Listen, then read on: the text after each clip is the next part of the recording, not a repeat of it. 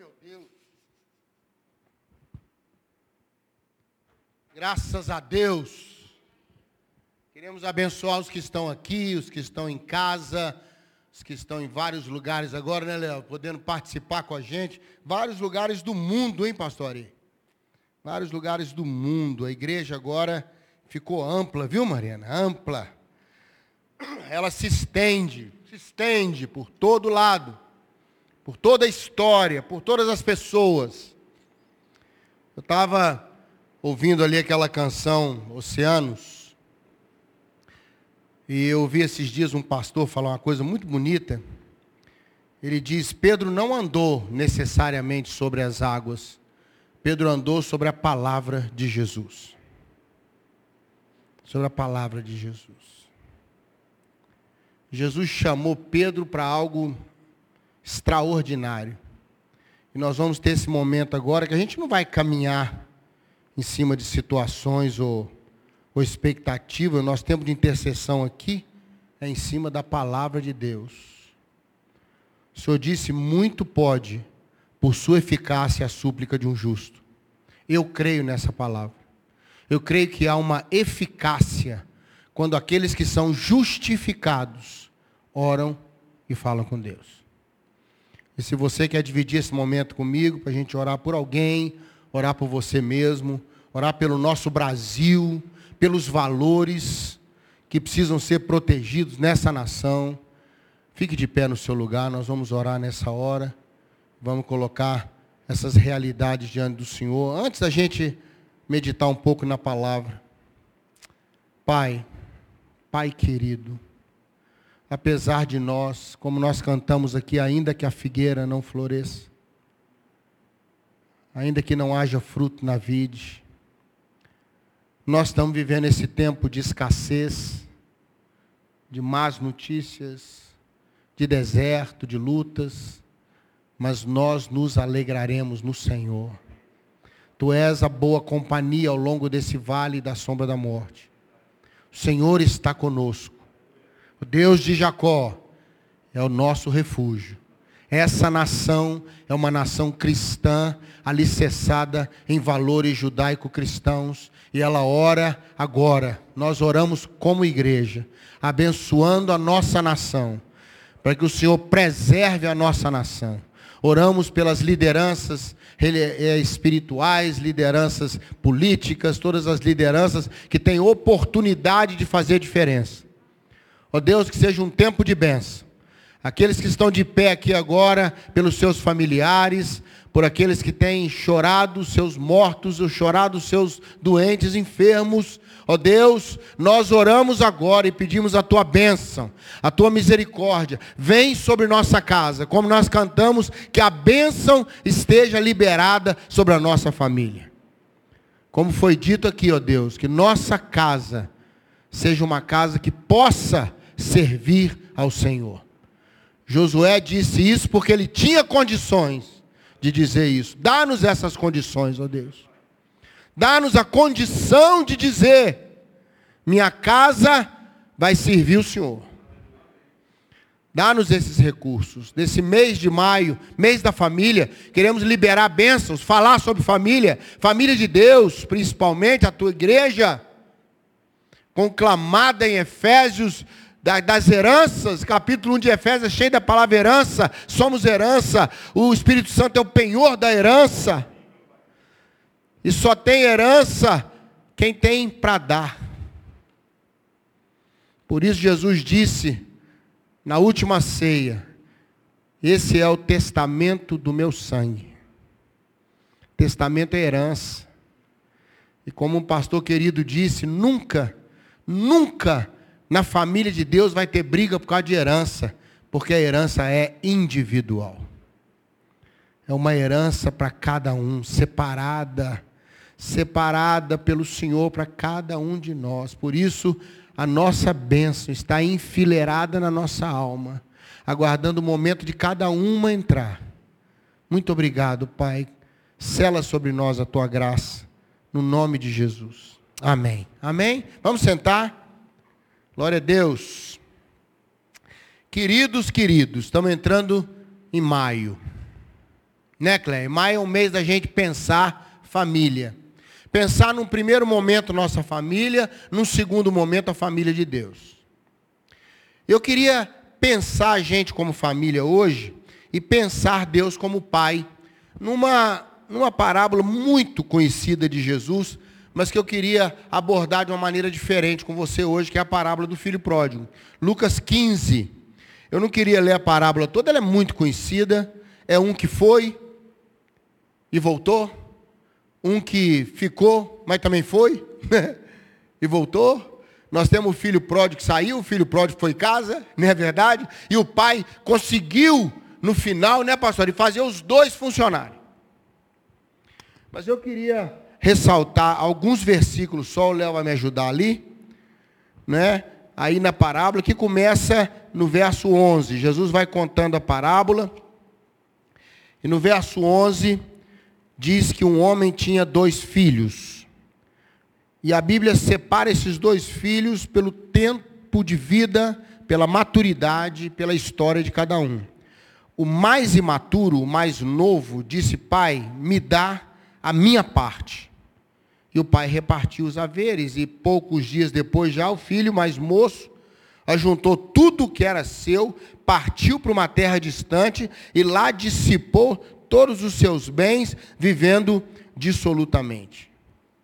Mais para frente, na parábola, vai se falar do segundo filho, verso 25. Ora, o filho mais velho estava no campo. E quando voltava, ao aproximar-se da casa, ouviu a música e as danças. Filho mais novo tinha voltado, havia uma festa de reconciliação, e ele chamou um dos criados e perguntou o que era aquilo, e ele informou: Veio teu irmão, e teu pai mandou matar o novilho cevado, porque o recuperou com saúde. Ele se indignou e não queria entrar, mas o pai, saindo, foi conciliá-lo. Queridos, eu queria pensar um pouquinho esses dois filhos e o pai como centro. A parábola ela faz os dois filhos orbitarem em volta de um pai estável. E para a gente entender melhor o que eu quero passar para o seu coração hoje, sobre família, nós vamos pensar o filho mais novo como o filho que não entendeu. Não entendeu. Talvez pela sua imaturidade, talvez pela sua pequenez, talvez por ser muito moço, ele não entendeu. E por não entender, e nós somos um filho de Deus que às vezes não entende.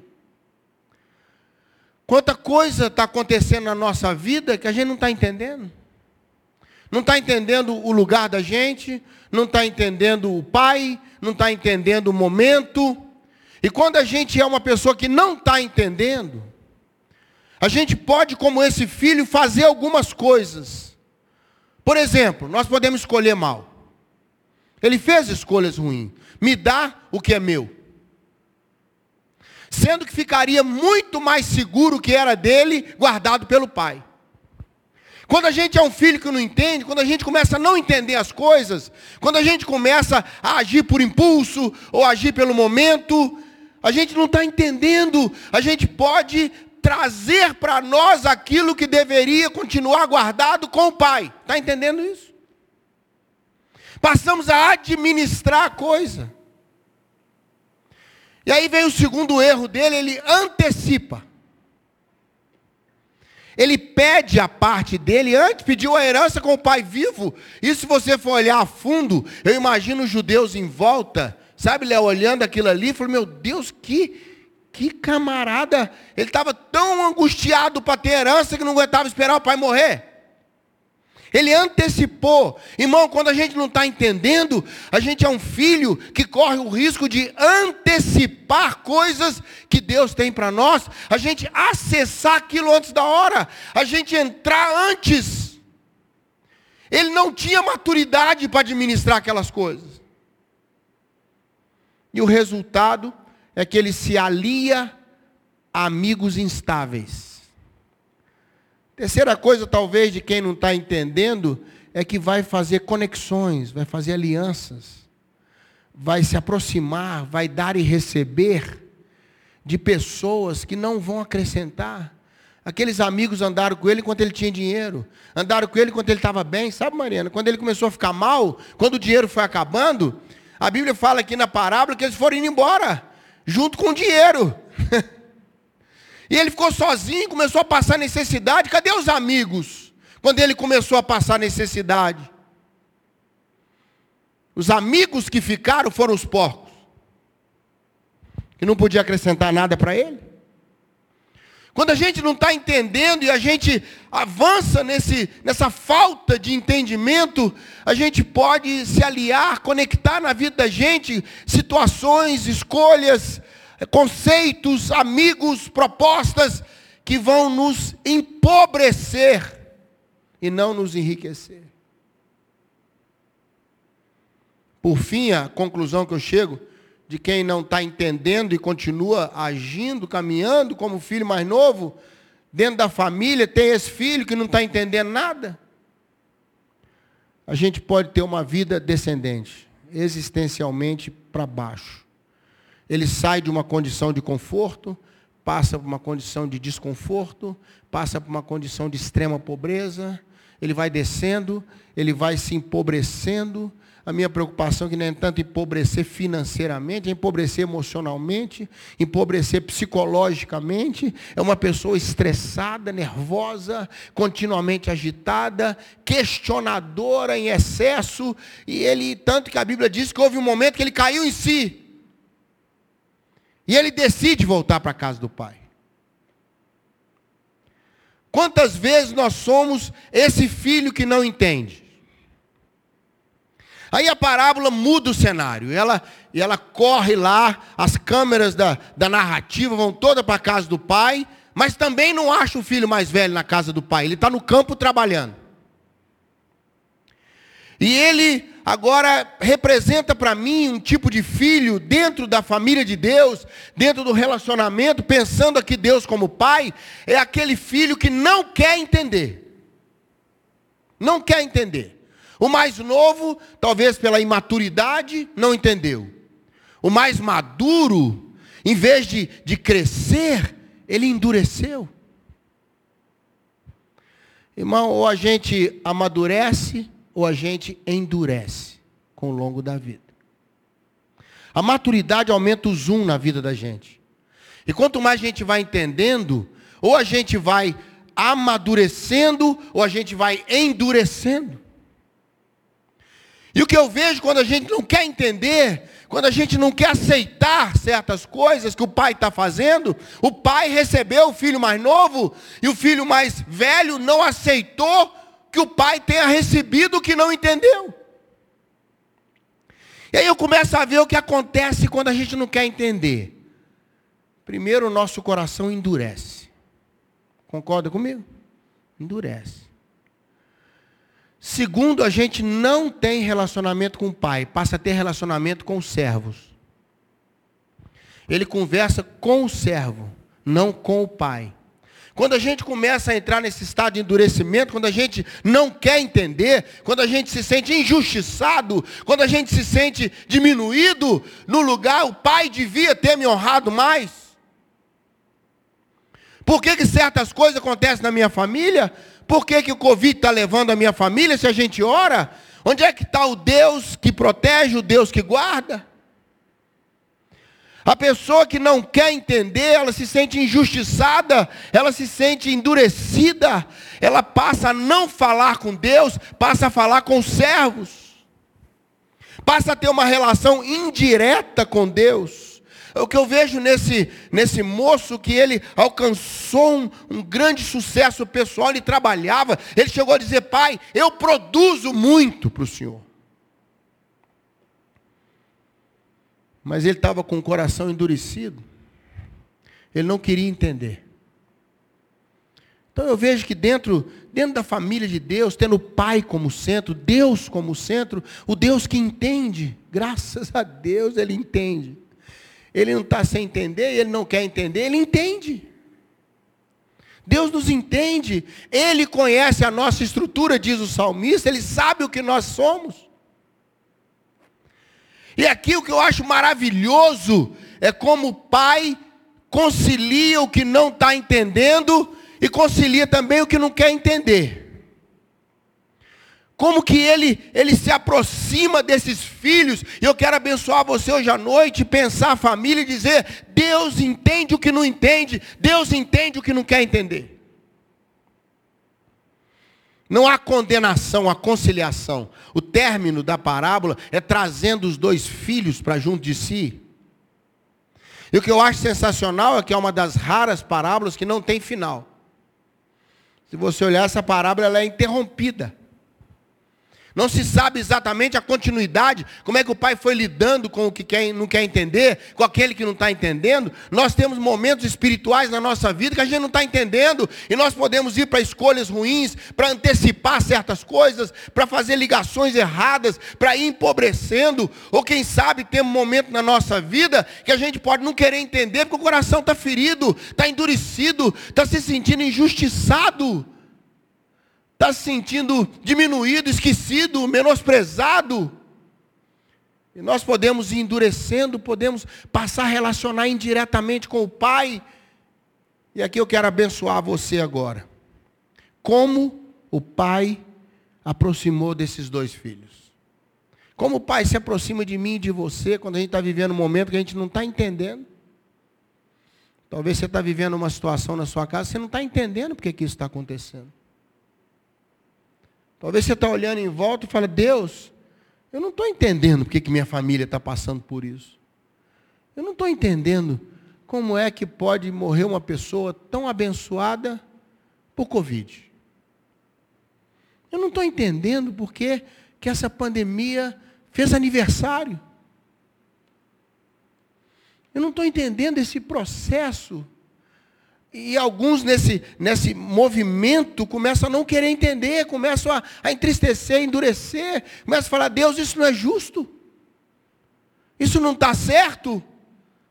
Eu vou, vou me relacionar agora com as perguntas, eu vou me relacionar com, com as pessoas, eu vou, eu vou agora pensar de outra maneira, não vou mais na palavra, eu vou agora nas, nas notícias.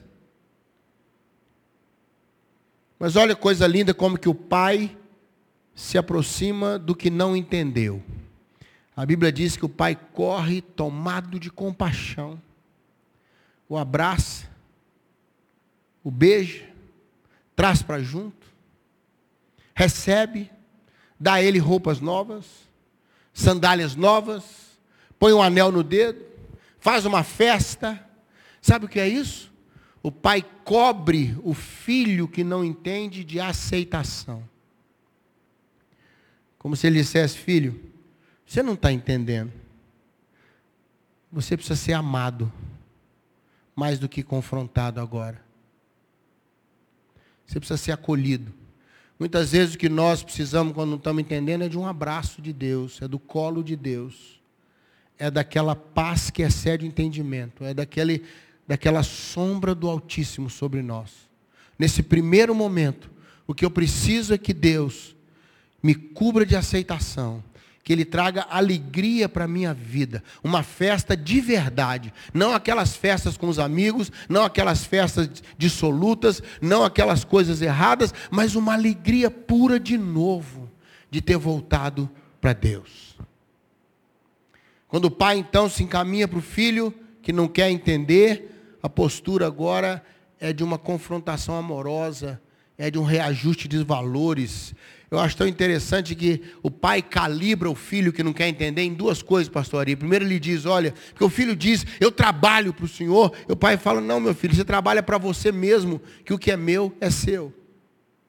Você precisa entender que eu não preciso, eu tenho para sua alegria. A maior alegria de um pai é poder compartilhar com o filho.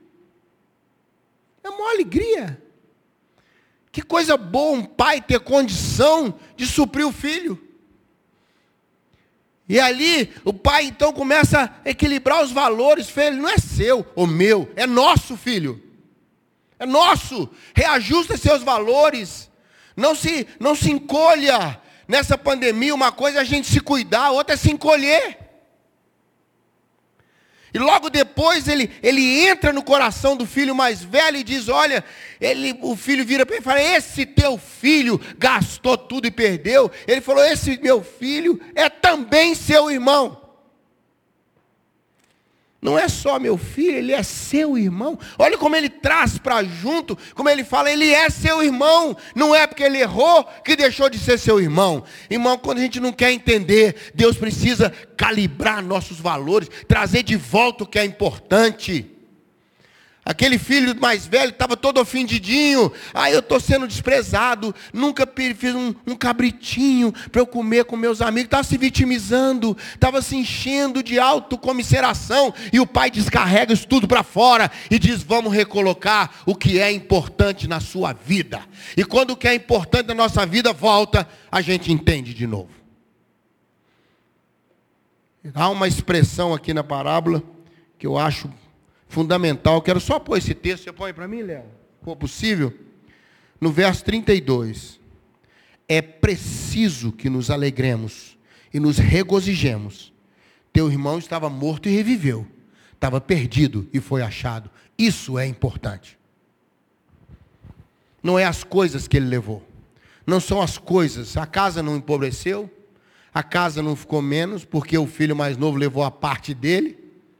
A casa continuou, o pai continuou, o filho continuou trabalhando. Quando o filho mais novo voltou sem nada, o pai tinha recurso para dar festa, tinha recurso para guardar roupa boa para ele, tinha um anel para pôr no dedo dele, tinha sandália para pôr, tinha condição de manter o outro filho. Os servos estavam na casa, a casa não vai diminuir porque eu não estou entendendo, a casa não vai parar porque eu não quero entender. Nós temos um Deus que nos entende.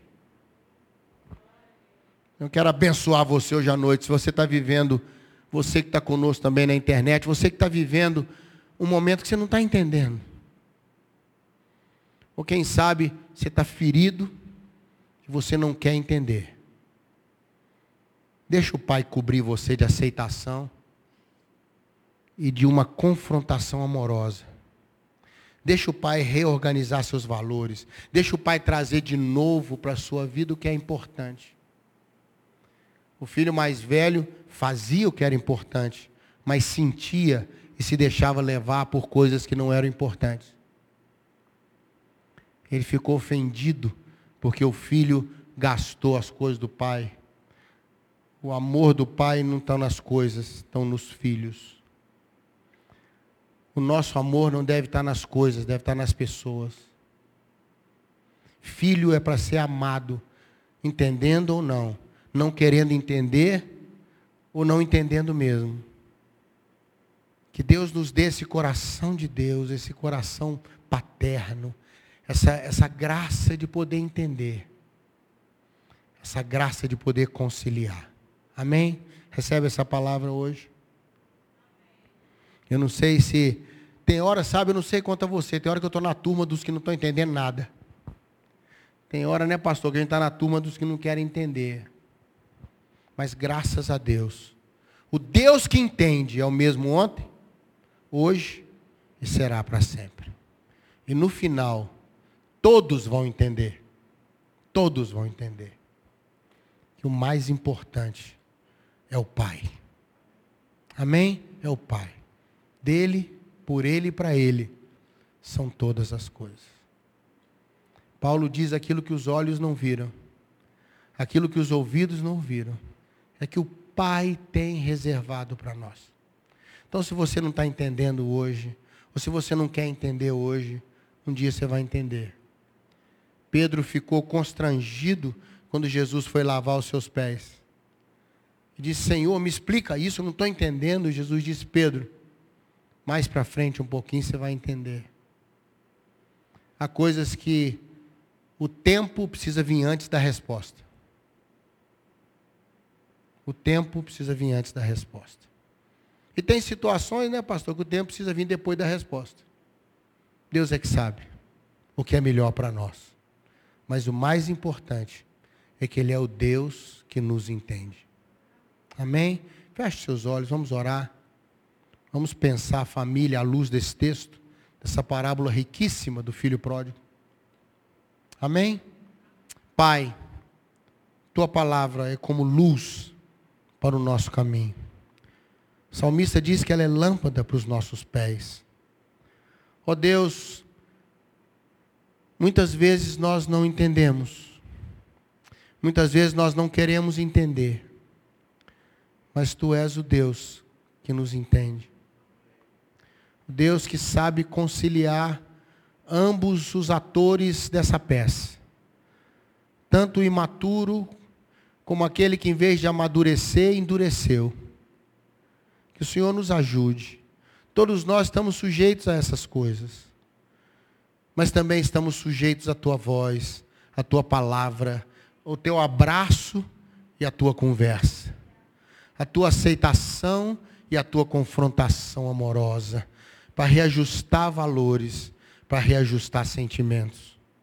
Fica conosco, ó Deus. Muito obrigado porque o Senhor é o Deus que nos entende. No nome de Jesus. Amém. Amém, querido. Deus te abençoe. Te dê uma semana cheia de graça. Alguma coisa, pastor? Vai na paz do Senhor. Deus te abençoe. Amém? Deus te abençoe.